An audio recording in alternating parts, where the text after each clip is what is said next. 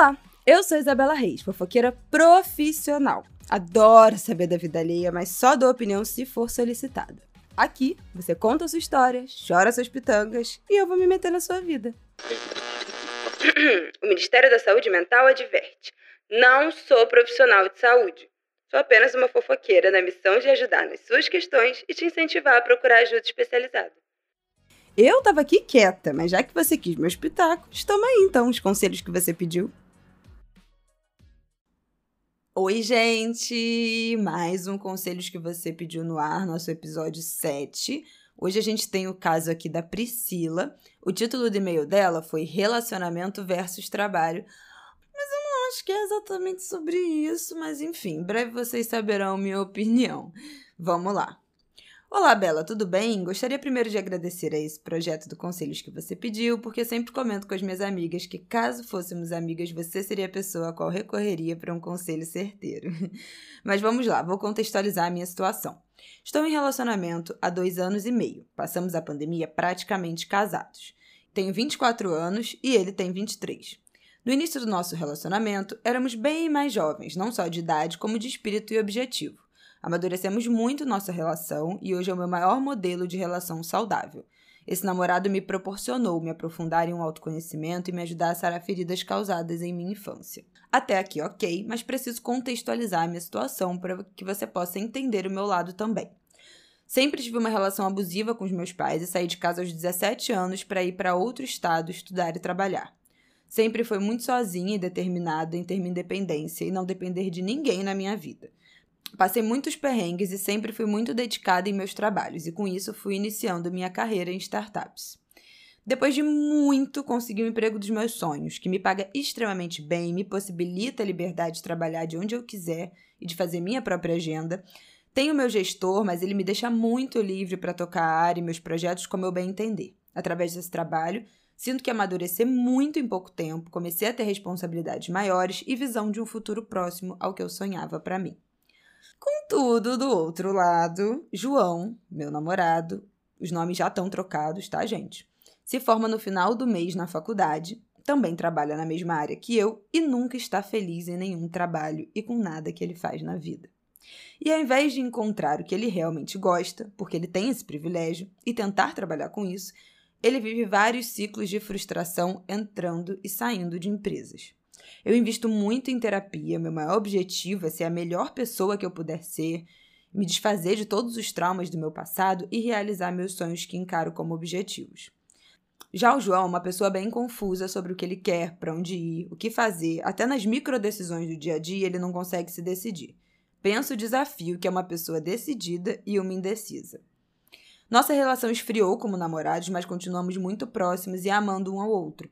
Falamos sobre o término, mas ambas as partes têm medo de perder um ao outro no papel da vida mesmo. Nos gostamos bastante e acrescentamos muito um para o outro. Será? O papel, eu sou uma mulher analógica, tá? É, ignorem os barulhos de papel. Sinto que perdi um pouco a admiração por ele, não planejar a vida, não buscar autoconhecimento e, por mais infeliz que ele esteja em um local, não achar um jeito de sair, o que é totalmente oposto de mim. Hoje, meu trabalho abriu minha mente para uma vida de equilíbrio, de não ser escrava do mercado, poder me conectar com pessoas e fazer a diferença na vida delas. Através disso, crio meus propósitos de me desenvolver, me desafiar, me dedicar a mais trabalhos voluntários que amo, viajar e tudo mais. Só que essa mudança ocorreu apenas em mim, e vejo que o João já não acompanha mais esse meu desenvolvimento e não estamos mais na mesma página. Com isso, penso se eu estou sendo egoísta em tentar apressar o tempo dele, querendo que ele fique pronto, entre aspas, ou que ele apenas me acompanhe. Por outro lado, vejo que eu tenho muito mais vivência e passei por muito mais coisas difíceis desde nova, o que aumenta essa nossa visão diferente da vida. Eu também gostaria que ele vivesse mais coisas, tivesse outros amores, eu fui a primeira namorada dele, realmente se jogasse no mundo para fazer aquilo que ele sente prazer, e eu sempre o encorajo a isso. Hoje, o meu desafio é se terminarmos, como vamos manter essa relação de amigos? Não temos nenhum exemplo de término saudável em que ambas as partes ainda querem se manter na vida do outro. Se continuarmos, o que eu posso fazer para ajudá-lo a encontrar o caminho dele ou ser mais paciente e entender que tudo é fase? Não sei, Bela, vou levar essa questão para terapia, trabalhar muito na minha mente para tomar a melhor decisão para mim, mas gostaria de saber qual conselho você me daria. Obrigada. Um grande abraço em você e no maravilhoso Martin, com carinho, Priscila. Vamos lá, minhas conselhers. Diretamente do dicionário Aurélio. Ambição. 1. Um, desejo veemente de alcançar aquilo que valoriza os bens materiais ou o amor próprio poder, glória, riqueza, posição social, etc. 2. Desejo ardente de alcançar um objetivo de ordem superior. 3. Aspiração relativamente ao futuro. 4. Desejo intenso. Agora, diretamente do dicionário Isabela Reis. Ambição. Uns têm, outros não têm. Eu acho que esse caso é sobre isso. Não há em você, minha amiga Priscila, qualquer conflito em relação ao seu trabalho ou ao seu relacionamento. Eu acho que esse caso é sobre ambição. E veja bem, uns têm, outros não têm. E acho que os bastidores da nossa vida, a nossa bagagem, a nossa história, a nossa família, a forma como a gente foi criado, influencia muito, né? O quanto de de vida a gente conseguia vislumbrar até onde o nosso olhar enxergava durante a nossa infância, no, até nossa adolescência, eu acho que pesa muito no quanto a gente carrega de ambição. Eu acho que ambição não necessariamente é uma coisa ensinada, mas eu acho que existe uma bagagem de vida que amplia, que nos dá condição de ter mais ou menos ambição algumas pessoas têm menos ambição porque nunca foram apresentadas as possibilidades. E essa também não é, é um marcador absoluto, né? As pessoas podem ir ganhando esse, ampliando a sua visão de mundo e criando e cultivando com o tempo esse desejo, essa, essa ambição de querer mais. E aí não digo só financeiramente, mais experiências, conhecer novos lugares, conhecer outras culturas, é, assistir mais filmes, estar em contato com outras pessoas. Eu acho que a ambição, a gente aprendeu que a ambição é algo que é só relacionado ao dinheiro, a poder, à riqueza, mas eu acho que, é, sei lá, pessoalmente, eu acho que a ambição de conhecer outras coisas, de estar em outros lugares, de visualizar um mundo maior, eu acho que é a ambição que mais me toca e a que eu acho que é mais difícil de, de conquistar e de ultrapassar. E acho que esse seu caso, esse seu relacionamento, fala muito dessa ambição é, de, de conhecer, de experimentar, de se jogar na vida. Você fala aqui, né, em algum momento, né? Se jogar no mundo para fazer aquilo que ele sente prazer, que você encoraja dele ele isso. Mas eu queria dizer também que por mais que a ambição seja algo que a gente possa cultivar com o tempo, tem pessoas que não vão ser ambiciosas ou que não terão a mesma ambição que a gente. E talvez o seu namorado não tenha a mesma ambição que você. E talvez isso não seja uma fase, né? Óbvio que tem o tempo dele, tem o tempo das pessoas de maturarem as coisas, né? Ele tem 23 anos, você tem 24, vocês são muito jovens ainda. Eu acho que esse é um momento, esses 20 e poucos, é um momento que a gente tem o nosso grande, nossa grande expansão de consciência, sei lá, se posso chamar assim. Mas que a cabeça faz um boom, você conhece muita coisa, muita gente, é, vive novas experiências, né? De entrada no mercado de trabalho, eventualmente entrar na faculdade. Isso aumenta muito o nosso campo de visão, o que a gente conhece do mundo. Esse pode ser uma, um momento de virada aí dessa ambição, mas pode ser que não ah, ele tem o tempo dele e tal. Mas você, meu amor, não é obrigada a ficar nesse lugar de eternamente esperando um, o tempo dele, né? O momento em que ele vai ficar pronto, o momento que ele vai mudar a forma como ele lida, encara, enxerga a própria vida. Esse momento pode nunca chegar, porque pode ser que ele não seja uma pessoa ambiciosa ou não seja uma pessoa ambiciosa nos moldes que você é e que você valoriza. Você falou aqui das suas ambições, me conectar com pessoas, fazer a diferença na vida delas, meus propósitos de me desenvolver, me desafiar, trabalhos voluntários, viajar. Cara, pode ser que a ambição dele não, não bata com a sua, entendeu? Ou a quantidade de ambição que você tenha seja muito maior que a dele e isso cria uma lacuna entre vocês, como aparentemente já criou. Então, eu acho que vale pensar, né? já que relacionamento obviamente pressupõe parceria, então significa, né, que em determinado momento um vai andar num ritmo, o outro no outro, e tudo é conversado, tudo é acertado, as concessões são feitas, né? Não é simplesmente, ah, não tá do meu lado, não tá no meu ritmo, foda-se, vai embora. Não é assim, né, gente? Acho que vale você pensar e avaliar, inclusive conversando com ele, se isso é uma fase, se ele está num momento desafiador, né, dessa transição, dessa entrada no mercado de trabalho, se não se encontrou ainda profissionalmente, e aí, sendo isso uma fase, se você quer segurar esse BO, porque você pode simplesmente também falar assim: ó, é uma fase, beleza, mas eu não tô disposto a, a encarar, é, é, a, a lidar com o tempo que vai demorar para chegar do outro lado. Ou se isso é realmente um traço de personalidade dele. Porque tem pessoas que são assim, que não têm essa ambição, que não querem, é, que vivem eternamente nesses ciclos de frustração no trabalho, que sai de um trabalho e vai para o outro. E aí cabe a você decidir se você vai sustentar ter uma vida ao lado de uma pessoa assim. Se não for uma fase, como você diz aqui, ah, é, como é que eu faço para ser mais paciente e entender que tudo é fase? Às vezes não é fase, nem tudo é fase. Às vezes isso é um traço da personalidade, de uma pessoa que tem pouca ambição mesmo.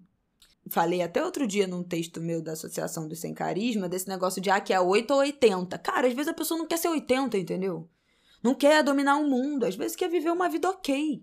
Trabalhar, dar um rolezinho no final de semana, é, viver ali no básico, na média. gente, também tá tudo bem, sabe? Ninguém precisa estar tá nessa rotação aí, 170 BPM, porque isso é para poucos. Poucas pessoas aguentam isso de uma forma saudável, né? Ninguém é obrigado a também viver nesse ritmo. Talvez seja o caso do João. Porque assim, você falou aqui, ah, ele não me acompanha mais, não estamos mais na mesma página, perdi um pouco de admiração por ele. E aí, eu acho perigoso que você, se você decidir ficar nessa relação, você fique eternamente puxando carroça. Sabe? Você lá, uh, uh, fazendo esforço para ele te acompanhar. Porque eu acho que aí perde um pouco do sentido da parceria. Que é uma coisa meio de estar tá ali, lado a lado, cada um com seus projetos de vida, cada um com seu tamanho de vida, mas a sensação que você me passa é que você tá puxando a carroça dele, sabe? Que isso tá pesado para você. Não estamos mais na mesma página. Perdi a admiração por ele. Hum, dá para viver? Dividir a vida com alguém que você não admira? Não sei. Deixa essa pergunta aí para você. Outra coisa que eu acho importante a gente dizer, que você fala assim: Queria que ele vivesse mais coisa, tivesse outros amores. O que posso fazer para ajudá-lo? Eu acho que o que você pode fazer para ajudá-lo, você já faz, né? O que dá a entender pelo seu texto é que você já conversou com ele sobre isso, que você tenta incentivar ele, né? É, eu acho que o que você, o que está dentro do seu escopo saudável você já faz. Virar terapeuta dele, psicóloga dele, aí já não é a sua atribuição, tá, querida? Mas assim, queria que ele vivesse mais coisas, tivesse outros amores, eu fui a primeira namorada dele, se jogasse no mundo. Essa decisão não é sua. Essa pode não ser uma necessidade dele. Talvez o que ele queira seja viver essa relação com você, ter um trabalho marromeno, que ele não se empolgue muito, vá lá, bata o ponto dele, volta para casa, o relacionamento de você, pra, talvez para ele esteja suficiente isso, entendeu? Não é a sua decisão, não é, não é, não é, não cabe a você decidir o que que ele deveria ou não fazer da vida dele. Você gostaria de viver mais coisas, né? Você gosta de se jogar no mundo para fazer as coisas que você tem prazer. Mas talvez ele não queira isso. Pelo que parece aqui, ele não quer isso. Então, não cabe a você decidir ou querer que ele faça coisas que talvez ele não queira. Eu já ouvi da minha terapeuta uma vez, ai, quando eu tava numa mega dor de cotovelo, que eu falei assim: ah, então tomara que arrume uma pessoa que não tenha ambição, que não queira nada com a vida, que queira vi viver uma vida mais ou menos, que não sei o quê. E ela me respondeu assim: talvez seja exatamente isso que essa pessoa queira. Quem é que disse que ele queria viver no seu ritmo? Ui! Ui! É, queridas, então assim, talvez ele queira viver exatamente essa vida que ele esteja vivendo. Sabe quem não quer viver essa vida? Você. Ah.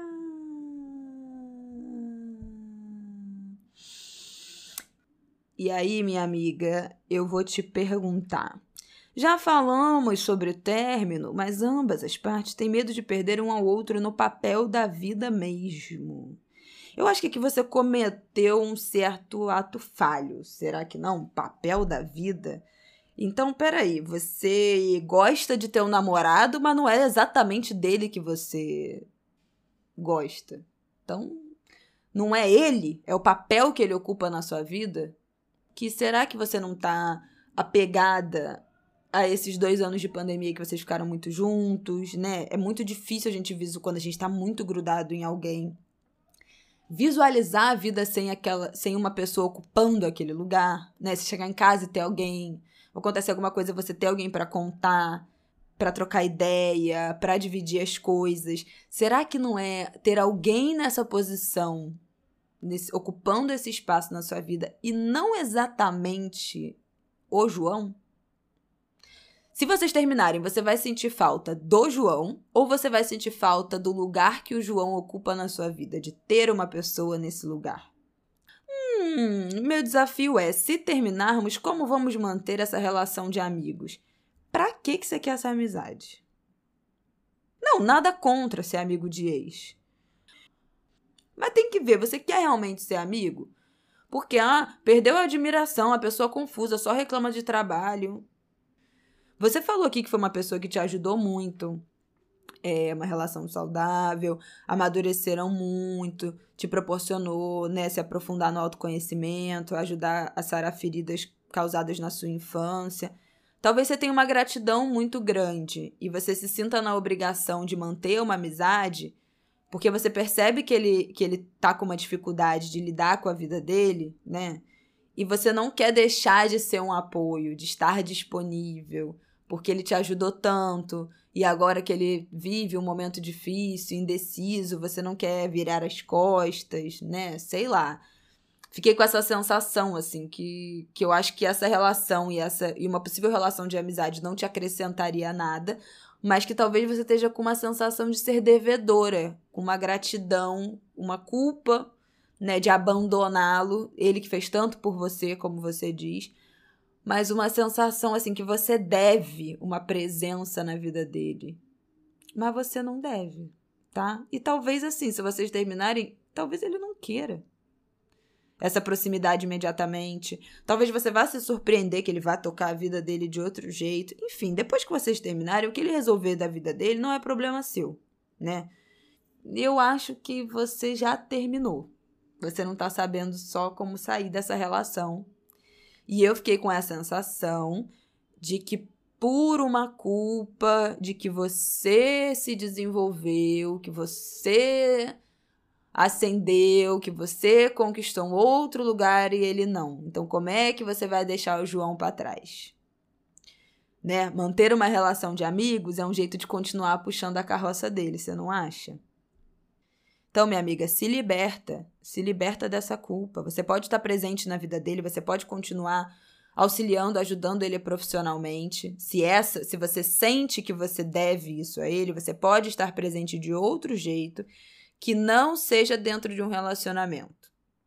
Já que, pelo que você escreveu, esse relacionamento não faz mais sentido para você, vocês já não estão na mesma página. Mas, enfim, só lembrando, cada um escolhe o próprio caminho, tá?